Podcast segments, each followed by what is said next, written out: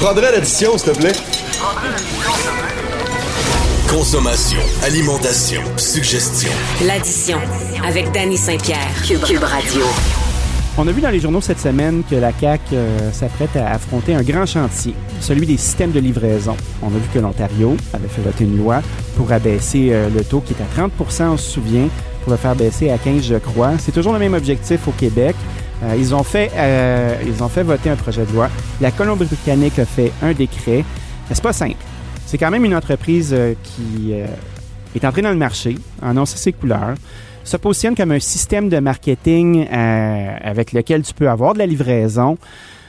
J'ai bien l'impression que s'il n'y a pas de loi, si la loi n'est pas passée rapidement, on risque de donner un coup d'épée dans l'eau. Fait c'est une très, très bonne nouvelle. Euh, j'espère que ça va pouvoir se concrétiser.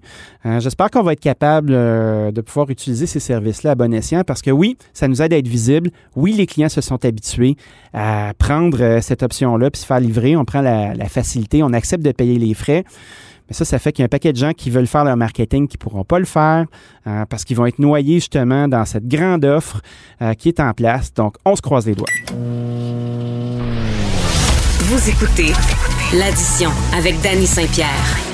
Je sais pas ce qui s'est passé, mais le poulet frit commence à prendre vraiment beaucoup de place dans le marché. Puis moi, j'étais assez content parce que j'adore ça. Puis pendant un bon bout de temps, tu sais, le seul poulet frit qu'on pouvait manger euh, dans mon bout, en tout cas, c'était du colonel, tu sais. Euh, puis c'était pas nécessairement quelque chose qui avait la cote. Puis à un moment donné, ben, le poulet frit est réapparu. Il est réapparu sur les tables américaines. Il y a plusieurs styles qui se sont imposés. Puis après ça, ben, à Montréal, euh, il y a un exemple qui est probant dans ma tête, c'est Rock Lecoq, euh, avec euh, à sa tête comme copropriétaire euh, Oussama Bentanfou, qui, qui a parti cette affaire-là puis qui a fait boule de neige. J'allais au bout du fil parce que, à mon avis, c'est un des meilleurs poulets qu'on a en ville. Puis cette démarche-là, moi, je la trouve bien intéressante. J'avais envie d'en jaser. Salut camarade, comment ça va?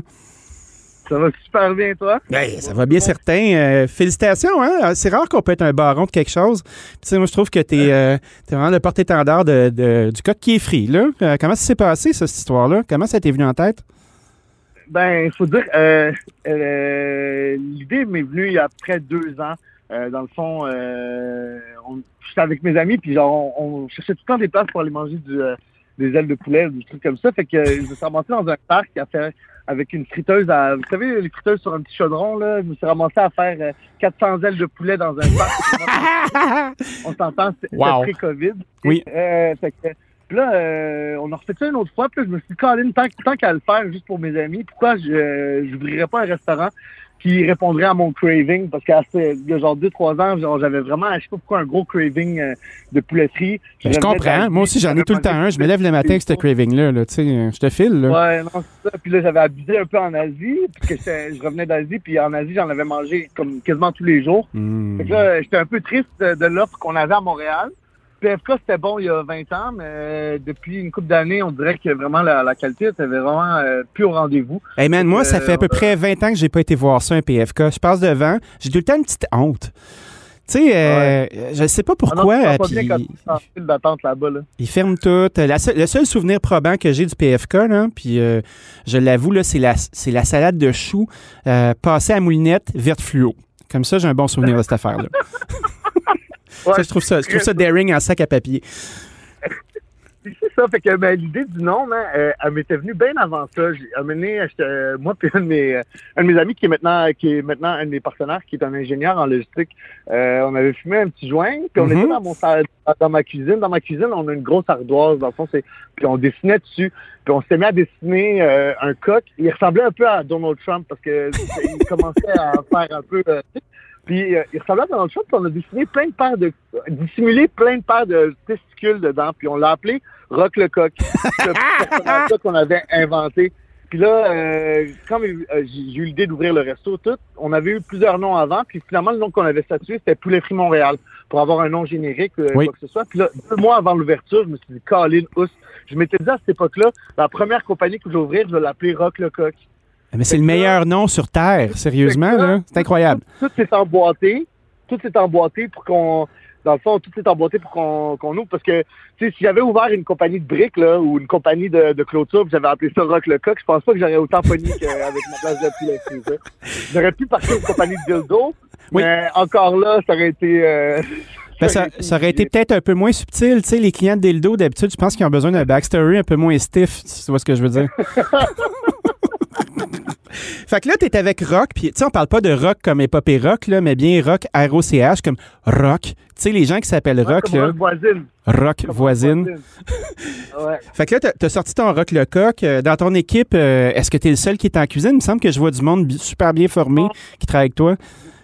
En fait, euh, l'équipe a beaucoup évolué depuis le début. Quand on a ouvert, tu sais, l'histoire de business entre amis, ben, Oui. nous, ça c'est quand même euh, relativement. euh, ben, il y a une seule personne qui a été un peu plus difficile, mais finalement, euh, tout, tout est beau. Mais quand j'ai ouvert au début, début, c'était avec euh, mon euh, ami Guillaume, qui est chef du restaurant Sous-Bois. Oui. Euh, chef et copropriétaire du restaurant Sous-Bois. Ça faisait une couple d'années qu'il me demandait de faire ça. Après ça, j'ai embarqué, j'en ai parlé à un de mes amis. Euh, il a pris une marge de ma- marge de crédit pour investir, euh, tu sais comme pour investir avec nous. Il a dit j'embarque, c'est un professeur. Euh, Nice. J'ai un autre de mes amis qui était ingénieur. Lui, on avait le rêve d'ouvrir un restaurant depuis qu'on avait euh, depuis qu'on avait genre 14-15 ans. Mais puis lui est ingénieur chez Bombardier. Il s'occupait de la logistique pour les montages de jets privés. Euh, Wow. Il a tout lâché lui avec. Il a tout mis l'argent qu'il avait. Euh, j'ai mon autre, euh, j'ai euh, un autre de mes, euh, un- il avait commencé avec moi comme cuisinier dix ans avant ça. Euh, il s'appelle Cosmas. Lui, euh, il travaillait dans le seul restaurant au monde à avoir eu trois macarons Michelin d'un coup à Osaka. Il a Wow. travaillé euh, au Danemark dans des restaurants étoilés aussi. Euh, fait que lui aussi est en cuisine avec moi, avec Guillaume, au début. Parce que c'était très fine dining. Hein? Moi, je me souviens, le mot dans la rue, là, c'était ces gars-là, ils ont ouvert ça pour rire. Ça pogne. Ça pogne mal sale. Il y a du monde qui ont fait des, euh, des grosses maisons. Tu, sais, tu parles du 3 Mac à Osaka puis tout ça. Ouais. Moi, je savais que tu avais fait du temps euh, aux enfants terribles pendant un bout. Tu sais, c'était un peu votre farm club. Euh, vous étiez tous des cuisiniers avec un parcours qui était très défini, très sérieux, très technique. Qu'est-ce qui t'a fait basculer avec ta gang dans le poulet frit? T'étais-tu tanning? Euh, sincèrement, je commençais à être tanné un peu de. Ben, premièrement, de la cuisine telle qu'on la connaît, de- des restaurants tels qu'on les connaît. On dirait que je trouve qu'il y a beaucoup de restaurants qui pop tout le temps un peu partout avec, euh, avec un. Derrière ça, euh, le rêve de quelqu'un qui a jamais fait de restauration, mais qui veut avoir un Oui. restaurant, qui engage un chef qui, euh, qui engage un chef qui est pas vraiment un chef ou qui ne connaît pas, en tout cas, je trouve, puis qu'on lui impose à ce chef-là un style qui est pas le sien, fait que ça finit par être tous des modèles qui sont décousus. Oui. Puis on va pas se le cacher, j'ai jamais voulu ouvrir un restaurant dining assis.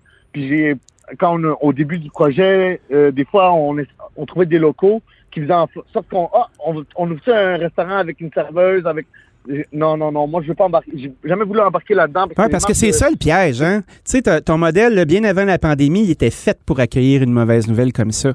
On dirait que c'était Ouais. bâti pour faire une espèce de gros fuck you géant à cette industrie-là qui est pas capable de traîner son poids tout seul, qui vit avec des types, qui a des exigences qui ont pas de style de bon sens pour des clients qui sont trop gâtés. Puis là, moi, j'ai l'impression que c'était le fuck you ultime qu'on avait besoin pour commencer cette révolution-là. Le- le- le- un, autre exemple de à quel point c'est pas fait, c'est quand, mettons, toi, le, comme restaurateur, tu commandes quelque chose, tu reçois la mauvaise partie ou euh, le, ton fournisseur va essayer de te faire un deal, il va te dire, ah, check, je vais t'enlever 20% 15% mais tandis que quand quelqu'un mange dans ton restaurant Oui. et que ça lui plaît pas, on rembourse l'assiette au complet, puis souvent, on va rembourser le repas au complet parce qu'il y a, quelqu'un qui a commis une erreur à quelque part. Ouais, puis ils vont nous mettre une étoile sur Google pareil parce que c'est des assholes. Tu sais, le Ouais, monde, là, c'est pas parce Ben, que t'es graisse ou que t'achètes ton erreur qu'ils vont être smart puis qu'ils vont fermer leur boîte. Exact. Euh, s- souvent. Ben, il y, en- il y en a aussi beaucoup que quand tu les rattrapes bien, ça, ça se passe bien, mais c'est juste que Ben une simple erreur. Et puis quand tu roules un gros restaurant, tu as quoi, une cinquantaine, une 70, 80 employés. Là-dedans, c'est sûr qu'il y en a un qui a mal dormi la veille parce qu'il a fait le party puis qui va te faire une erreur ou deux. Fait que je trouvais que c'était trop de marge d'erreur. euh, puis euh, c'était trop stressant. J'étais sorti d'un, d'un- tu sais, comme j'étais chef pour les enfants terribles. C'était- J'ai vraiment, euh, j'ai vraiment adoré mon expérience toute, mais à la fin, je commençais à trouver ça vraiment. euh, c'est vraiment beaucoup d'affaires à penser. Il y avait quas- quasiment 400 employés, tout ça à checker. C'était beaucoup de stress. C'était lequel que- ton enfant terrible, toi, que tu renais? Ben moi, j'ai commencé, j'ai commencé à celui à Bernard à l'époque. Après ça, je suis allé à l'île des Sœurs. Après ça, je suis rendu sous-chef exécutif. En même temps, je faisais, j'étais chef des traiteurs et euh, responsable de celui de l'île des Sœurs. Wow. J'étais comme, chapeautais tous les restaurants en même temps que je m'occupais d'un restaurant et d'un service traiteur. Fait que, euh, j'en ai eu pour mon cash. j'en ai, eu- j'en ai eu pour mon cash. Euh, puis euh, ça, mais il était rendu un temps pour moi. Ça faisait 10 ans que j'étais là. Euh, tu sais, je suis pas un gars stable dans rien dans ma vie, sauf pour ma job. Je suis resté là pendant 10 ans. Fait que, il, était il était temps pour moi de, il était temps pour moi de bouger, voler mes propres ailes. Sincèrement, à y repenser encore, je suis comme, euh, mon timing a été juste parfait. Ben oui. Euh, j'ai vraiment j'ai vraiment été chanceux, mais en même temps, ça faisait une couple d'années que je voulais ouvrir ça puis offrir ce genre de truc-là. Puis moi, je suis content parce qu'en ce moment, je vois de plus en plus de, de petits restaurants qui ouvrent euh, avec ben on est par leur chef. Tu comprends? Moi, je trouve Oui. que c'est ça qui est le plus euh, qui est important. Je trouve euh, que vraiment, genre, les, les, les gens qui font rouler le restaurant sont propriétaires du restaurant. Ouais, ils sont dedans. le- Ça, c'est intéressant. Hein? la- la- la- je trouve vraiment que c'est l'avenue puis le futur de, de cette industrie-là parce que les marges sont trop petites. Si on pense à des gens qui vont juste investir pour ouvrir un restaurant, les marges sont trop petites pour euh, espérer. Tu sais, comme toutes les autres. Tu sais, admettons, quelqu'un qui me dit, ah, je vais investir dans un resto, je vais dire, pourquoi tu fais ça? Ah ouais, C'est pas le mot investissement est pas adéquat de toute façon. Est-ce que c'est un est-ce que c'est une forme euh, de, de pouvoir t'acheter ton, ton siège puis faire des pertes? Tu sais, euh, pour des gens comme nous, là, tu sais, je sais pas pour toi, là, mais moi, je viens pas d'une famille qui est euh, qui a backé mes affaires. Euh, je viens pas d'un monde euh, fantasmagorique de fine dining. Tu sais, la restauration, c'est quasiment un accident, même si je suis formé. Euh, ça faisait pas de sens pour moi de, de proposer à plein d'investisseurs d'ouvrir avec moi quelque chose qui n'aurait pas de rendement. Il a fallu que je le travaille. Ah, Puis je sens que de ton Ben, bord, c'est la même mis- affaire. Ah, nous, on n'a pas emprunté d'argent à personne. On, on a mis, on a mis en tout 40, 45 000 dollars. On a mis tout ce qu'on avait parce qu'on est, on n'est pas, on n'est pas riche. On a mis tout ce qu'on avait là-dedans, euh, en espérant que ça allait bien aller. Puis, euh, Et ça va bien. notre- euh, ouais, ça, ça a bien été, mais on, on fait pas, on fait des grandes ventes, mais on fait pas beaucoup de profit parce que on, on sais, comme j'essaie de vraiment bien traiter mes employés, donc ça coûte toujours un peu plus cher. On essaie, tu sais, comme j'essaie vraiment d'améliorer ma business. Puis, euh, tu mettons les pop rock que là je suis en train de lancer, c'est un projet qui me coûte quand même une grosse partie de, tu sais, comme un restaurant d'habitude avec mon chiffre d'affaires, va pas se permettre de- d'engager une, co- une compagnie de prod pour faire des affaires de même. Mais nous, on garde ça en tête que on, on fait ça pour le fun, tu sais. Oui, parce que Pop Rock, pour les gens qui savent un- pas à la maison, là, c'est que tu as commencé à approcher différents chefs pour Ouais. faire un item qui est euh, sous la forme d'un burger chez vous, chez Rock le Coq, puis ça s'appelle Pop Rock. Puis le premier, c'était avec Simon Matisse, euh, qui vient d'ouvrir son Master, qui est peut-être un, un heureux mot entre bastard et master. Je sais pas. Non, ça, ça veut dire le grand et costaud. Ah, Le costaud. ben c'est le, fr- c'est le cas. Mais ça aurait pu. Mais il est loin d'être un bastard de Simon Ah non, Matisse, c'est un des gentils, ça. C'est un des, un des gentils euh, de la restauration montréalaise. Puis euh, comme tu l'as dit, c'est ça l'idée. Ben, au début, quand j'avais parti Rock le Coq, je voulais que le burger du euh, burger sur le menu change à chaque mois par rapport à un chef de Montréal qui vient créer son burger. Puis euh, quand on a commencé, on a tellement été dans le jus, puis le Mega Rock, le sandwich, le Mega Rock a tellement été un... les gens venaient puis ils disaient que c'est le meilleur burger qu'ils avaient, meilleur sandwich qu'ils avaient mangé de leur vie. Fait que Ben, c'est pas faux. on a pas l'enlever. Quand je suis allé de, tu sais, comme j'aime ça, moi, euh, aller voir euh, les autres restaurateurs, même pendant la pandémie, la première journée où j'ai décidé de le faire, je me suis dit, je vais mettre mon masque, puis je vais aller voir, tu sais, comme, on va respecter la euh, euh, distanciation sociale, puis, tu sais, je vais juste aller voir comment ils vont, puis euh, Simon Mathis, il venait d'ouvrir un restaurant, fait que je suis, je suis allé le voir, puis il me disait, ça me tente de faire un pop-up. J'ai dit, bon, ben, c'est j'avais eu cette idée-là, sais, comme, je voulais faire ça avant, mais j'étais trop dans le puis là, j'ai le temps, juste avant l'ouverture de mon prochain projet. Puis j'ai dit, let's go, let's do it. Puis là, de fil en aiguille, euh, mon ami me dit, ben, tant qu'à ça, on, on va filmer ça. Tant qu'à ça, on va faire une, web série. Tant qu'à ça. Puis là, euh, deux jours après, j'étais booké, euh, j'ai booké tous mes chefs jusqu'en juin. Tu sais, ça a pris deux, l'idée a pris deux jours. C'est parti un peu d'une blague, mais là, maintenant, c'est rendu concret. Puis, euh, c'est- la c'est crissement concret. Mais- Toi puis moi, on va en faire un. Moi, j'ai déjà fait un shotgun sur le nom Rocco Siffredi. Euh, pour les gens qui connaissent pas Rocco, vous devrez aller sur Google. Euh, on a tout qu'un projet dans le fond de notre manche. Là. Ça, va être, euh, ça va être vraiment sassé. Je pense qu'on va avoir du gros fun. Ouais, on va avoir du gros fun. Mais c'est ça, c'est que je trouve que la pandémie, elle nous a tous rendus toute la maison. La majorité des chefs, ils sont, euh, sais, comme si le restaurant peut continuer à faire du take-out ou quoi que ce soit, ben ils s'ennuient un peu parce que tout, tout chef reste euh, avant- d'abord et avant tout un cuisinier. Puis Ben oui. euh, euh, trouvais que c'était une belle méthode, euh, c'était comme une belle façon. Moi, en ce moment, j'apprends beaucoup. J'ai eu euh, Paul Toussaint qui est passé à date, euh, puis euh, Simon Mathis, parce qu'on fait les tournages un peu avant. Oui. Puis euh, Colin, même en l'organisant, j'avais oublié le fait que Colin, j'allais vraiment pouvoir apprendre aussi. Là, tu sais, Paul m'a montré, Paul Toussaint m'a montré tout, une, sa recette de marinade, tout, c'était écœurant. J'ai, tu sais, comme j'ai vraiment trippé. Puis pour moi, c'est ça le but. Je J'ai pas ouvert, un, tu sais, comme je me suis fait approcher pour ouvrir des franchises avec Rock. Mais Rock, c'est pas ça. Le, but, c'est pas, je veux pas devenir un gestionnaire de PFK. Tu comprends ce que je veux dire? Ouais, J'ai- je comprends. j'ai envie d'avoir du- Parce qu'en ayant du fun, ça finit par être rentable ou, tu sais, si t'arrives à en vivre, moi, je trouve que c'est bien correct, là. J'ai pas des aspirations de devenir millionnaire. Ben écoute, moi, j'en ai. Euh, j'ai pas encore perdu ce rêve-là. Écoute, on s'en parlera un petit peu plus tard. Ceci dit, il y a un paquet de monde qui utilise le mot frit, qui utilise le mot poulet, qui utilise le mot coq. Euh, tu sais, juste dans notre quartier, il y a une place qui s'appelle Jack le coq. Il y a un autre d'autre qui va ouvrir un truc qui s'appelle le coq frit. Euh, tu sens-tu que ton idée a germé puis a fait des petits, puis il y a du monde qui veut le piggybacker sur ta run? Parce que ta run, elle est impressionnante. C'est- flatteur. C'est vraiment flatteur. Moi, je trouve ça flatteur. Mais tu sais, il y en a qui ont ouvert puis que même il y a, euh, le, le branding est copié, tu comprends? Oui. Mais j'ai pas inventé le poulet frit. J'ai essayé de le ramener à Montréal, essayé de faire une offre euh, montréalaise. Parce que dans le temps, moi, il y avait une place que, avant que j'ouvre, il y avait une place que je connaissais qui avait ouvert, mais c'était une, une franchise thaïlandaise euh, euh, qui vient de Taïwan, je pense. Ça s'appelle le Hot Star Gros Poulet.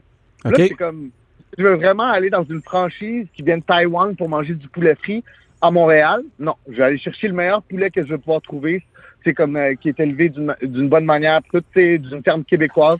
Puis je, je vais nous offrir notre brand de poulet frit à Montréal. C'est ce que je voulais faire. Il y en a plein qui ont ouvert, mais moi, ça me dérange pas. Il y avait, il y avait 50 poulets, euh, PFK à Montréal avant. Là, on, on est rendu. Là, les PFK, il y en a quasiment plus. Là, on est rendu quoi? Une, cinq- il va y avoir quoi? Une vingtaine, trentaine de. Il y, a, de la place pour tout le monde dans le marché. Puis, euh, c'est ça. Puis, Ah ouais, de la compétition dans ton segment, là, ça fait que les gens sont plus aware, comme on dit. Ils sont plus, euh, ils sont plus en, conscients que ton segment existe. Puis c'est, juste quelque chose qui peut être positif. Ah, en terminant là, euh, rapidement, c'est quoi ta relation avec les plateformes? Je sais que tu te sers beaucoup des plateformes, puis ça n'a pas l'air à trop te déranger. Comment tu vis ça? Euh, moi, j'ai été vraiment. Je suis un bon négociateur. C'est que euh, avec euh, les plateformes, moi, j'ai pas fait rentrer plusieurs plateformes. J'ai juste fait rentrer une plateforme. Puis j'ai négocié un taux. J'ai le taux le plus bas en Amérique, je pense, euh, avec cette plateforme-là. T'es payé en poulet frit? Ouais, ouais, non, mais j'ai vraiment été je vais pas donner ma technique. Non, non, non, non, non, non, non, non. je vais donner, ben, j'ai vraiment, euh, j'ai vraiment été chanceux de, la manière que j'ai négocié. Mais si j'avais pas eu ce taux-là, oui, j'aurais crié haut sur les toits. Mais en ce moment, avec le taux que j'ai, moi, la compagnie perd de l'argent. Mais eux, ils vont chercher de la clientèle en même temps. Pour moi, puis eux, c'est un win-win en ce moment. Mais pour la majorité des restaurants, je trouve que c'est pas des plate c'est des plateformes de, de, publicité et non une plateforme pour livraison. Tout à fait. Euh, même si tu ouvres un restaurant, puis que ta bouffe est bonne, ben quand tu dis à tes clients d'aller sur la plateforme pour commander, ils voient tous les autres restaurants, tous tes compétiteurs. C'est que c'est pas vraiment. Non seulement ils te prennent ils te prennent une marge de profit, mais en plus, ils te prennent ta clientèle. C'est ce que je trouve un peu euh, déplorable. Pour moi, ça n'a pas été un problème jusqu'à présent.